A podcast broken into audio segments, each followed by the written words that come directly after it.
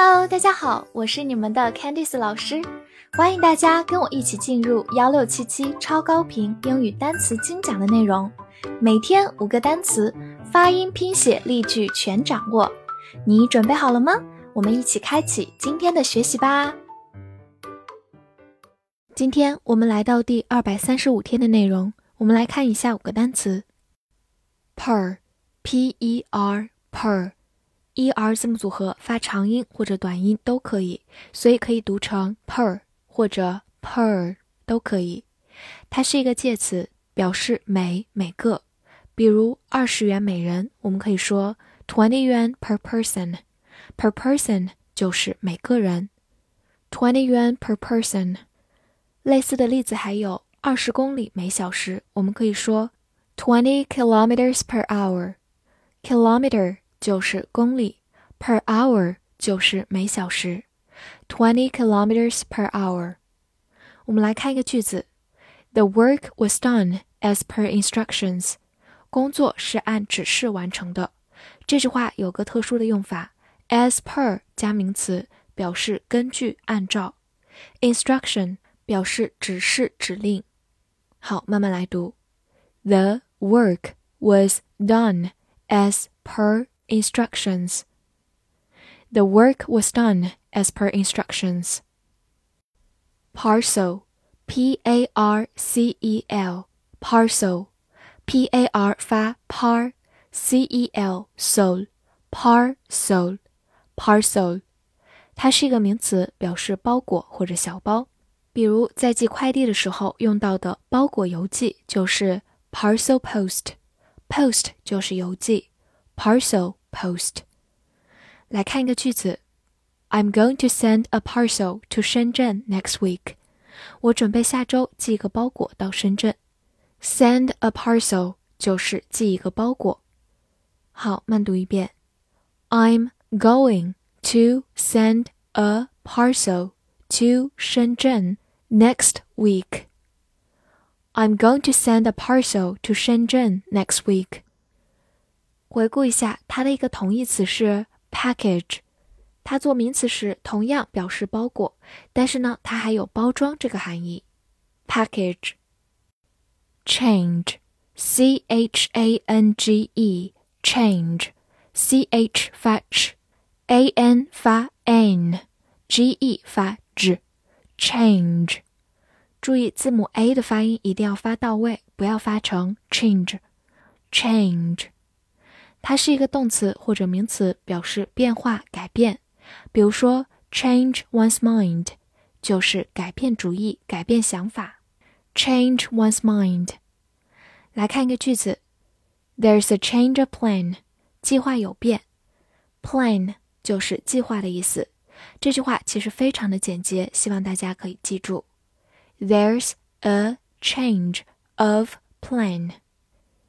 There's a change of plan. 此外，它也可以做名词表示零钱，或者动词表示找零。比如说，Do you have change for five yuan？你有五元零钱吗？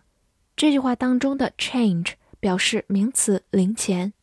好，慢读一遍：Do you have change for five yuan？Do you have change for five yuan？Kind，K-I-N-D。 kind，字母 i 发它本身的音 i，kind，它是一个名词，表示种类。我们来回顾一个句子：What kind of music do you like？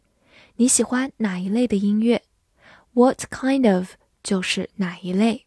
我们也可以把 kind 替换成 type 或者 sort，都表示种类。好，我们把第一句慢读一遍：What kind of music do you like? What kind of music do you like? 此外，它也可以做一个形容词，表示和蔼的、体贴的。比如说，It's really kind of you to help me。谢谢你的帮忙。这句话直译过来是说，你来帮助我，你人实在太好了。所以就是对别人的帮助表示感谢的意思。好，慢慢来读。It's really kind of you to help me. It's really kind of you to help me. Wave, W A V E, wave，字母 a 发它本身的音 a，v 注意咬住下嘴唇 v，末尾的 e 不发音。Wave，它是一个动词或者名词，表示挥手、招手。比如说，wave one's hand 就是挥手 ，wave one's hand。或者我们也可以说 wave goodbye，就是挥手告别，wave goodbye。此外，它也可以做名词，表示波浪、浪潮。比如说，sound waves 就是声音的波浪，其实就是声波。sound waves。来看一个句子，She felt a wave of fear。她感到一阵恐惧。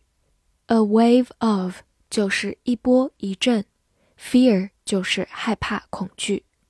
好，慢读一遍。She felt a wave of fear. She felt a wave of fear. 复习一下今天学过的单词：per，per，介词每每个；parcel，parcel， 名词包裹小包。；change，change，动词名词变化改变。或者表示零钱找零。kind，kind，名词种类或者形容词和蔼的体贴的。wave，wave，动词名词挥手招手。或者名词波浪浪潮。今天的翻译句子练习有一个价格变化在这个类别的包裹里，这句话你会用英语翻译出来吗？提示一下，有用的是 there be 句型，不要忘了点击播放页的小星星来为我打 call 哦。See you next time.